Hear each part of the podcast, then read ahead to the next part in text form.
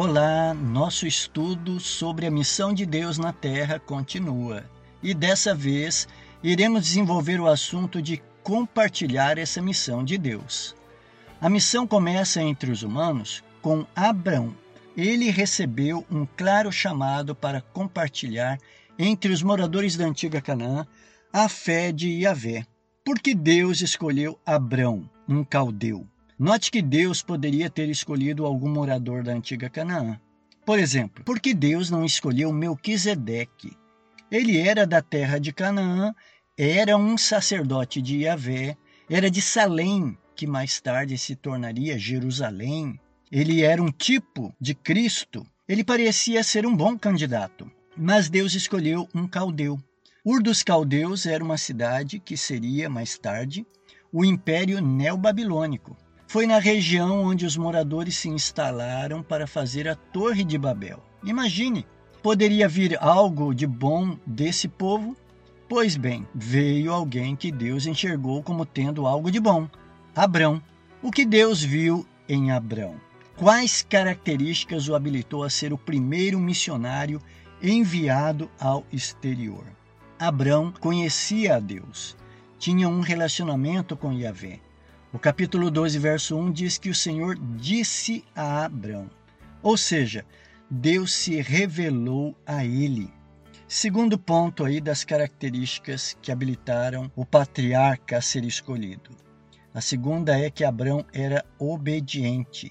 Ele obedeceu ao plano de abandonar seus parentes e sua terra natal.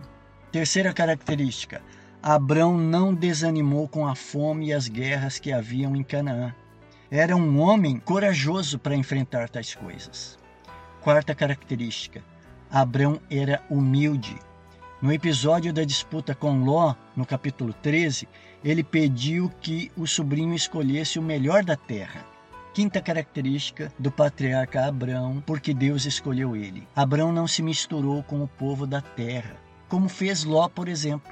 Abraão preservou seus valores e princípios espirituais. Sexta característica: Abraão, no capítulo 14, comanda um exército e salva os reis da região de Canaã e recupera os cativos. Ele era um homem, além de corajoso, bravo.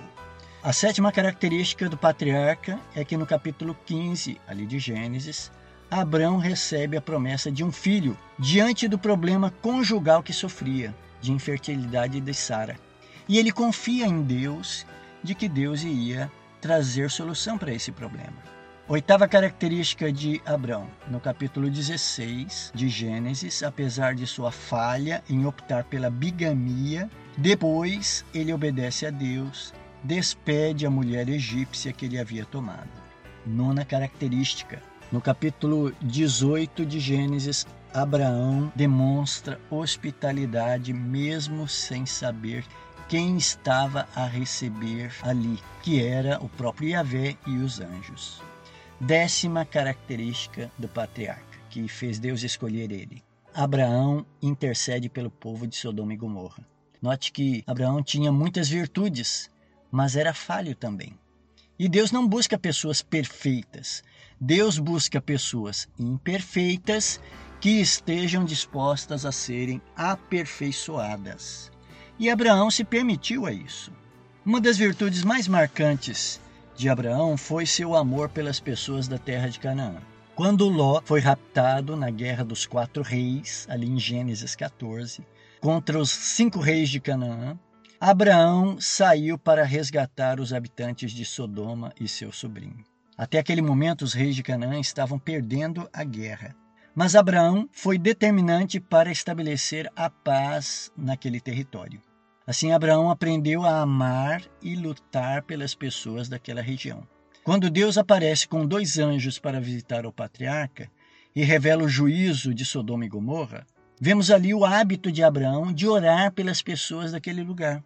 O mini juízo dessas duas cidades, Sodoma e Gomorra, é uma projeção profética do juízo final. Por exemplo, assim como Sodoma e Gomorra foram destruídas com fogo, o mundo será também purificado com fogo.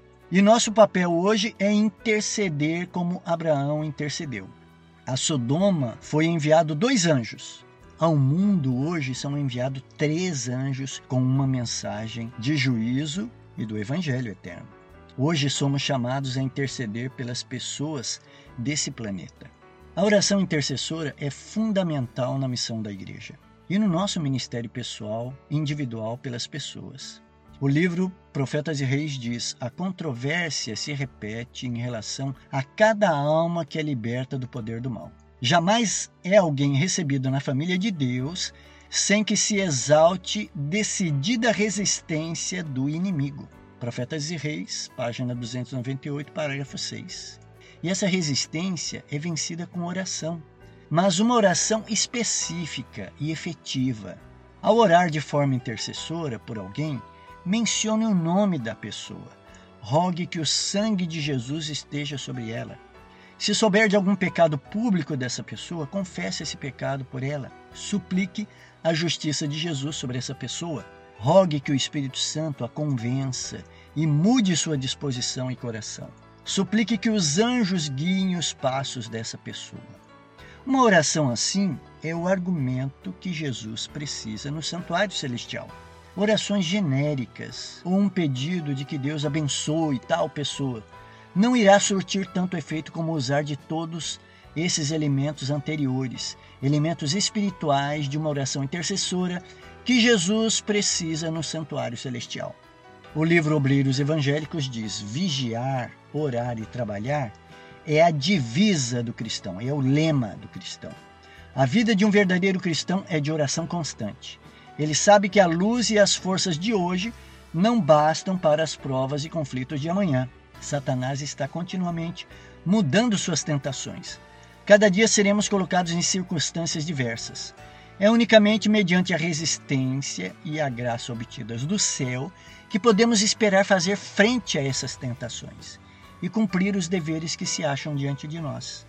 Coisa maravilhosa é podermos orar com eficácia podemos proferir palavras que cheguem ao trono do monarca do universo. Livro Obreiros Evangélicos, página 257, parágrafo 3.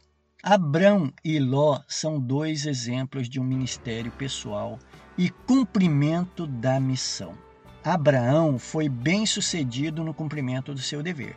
Mas Ló, em Sodoma, se permitiu corromper e não cumpriu devidamente sua missão.